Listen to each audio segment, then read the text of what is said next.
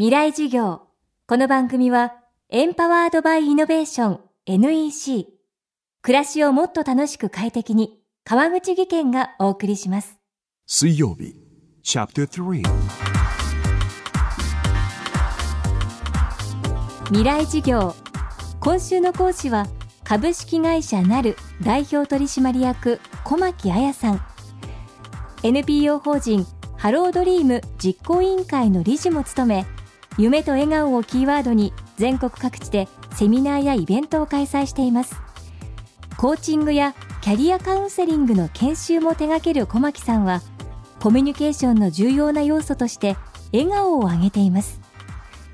未来事業3時間目。テーマは笑顔のコーチング。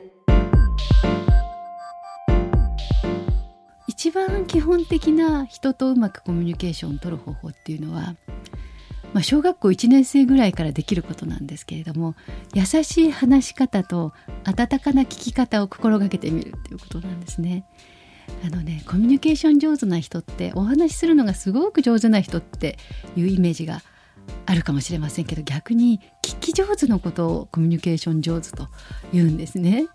ですからあの話す時はすごく相手に分かるようにとか分かった伝わったかなっていう気持ちで話す。で聞く時があの心の中で常にこう否定しながら聞く聞いたり自分の答えをね用意しながらそう言ってもこうだよなとかっていうことではなくてはあってイエス必ずイエスで受け止める聞き方。あそうか。そう思ってるんだ。そうなんだっていうふうにあの受け止めるまず受け止める。その上で自分の意見が違うなと思ったらあでも自分はこう思うなっていうことを言う。まず受け止めてみるとよく会話ってキャッチボールって言われるでしょ？であの本当にキャッチボールのようにまず受け止めなければ始まらないんですね。ですからコミュニケーション苦手だなと思っていてもまずはあの受け止める相手の話を受け止める。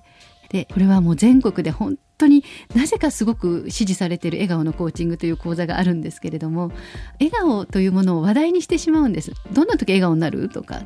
で自分はやっぱり風呂上がりのビールで笑顔になるなとか朝起きてお天気いいと笑顔だよねとかお買い物した時にお釣りがぴったり小銭がねあったら笑顔だなとかそんな些細なことでもいいんですけれども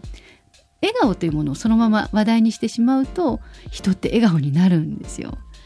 例えばお母さんの最高の笑顔ってどんな時？とか子供に聞くと子供はねすごくあの僕がお手伝いした時とか小さい子でもちゃんとそういうことって出てくるので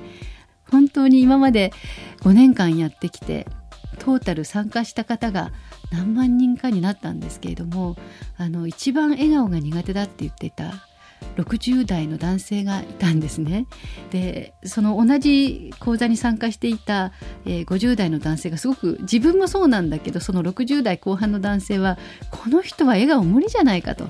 いうふうに思って自分のこと以上に心配して見てたら2時間の講座が終わる頃にはすごくいい笑顔になってた孫の話をしたり何か昔の昔の楽しかった話を思い出すだけでやっぱり笑顔になってたっていうのであの自分のこと以上に嬉しかったですっていうその50代の男性がお手紙をくださったんですね。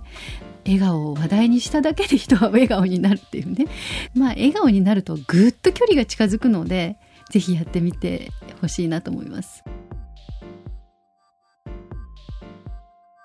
未来事業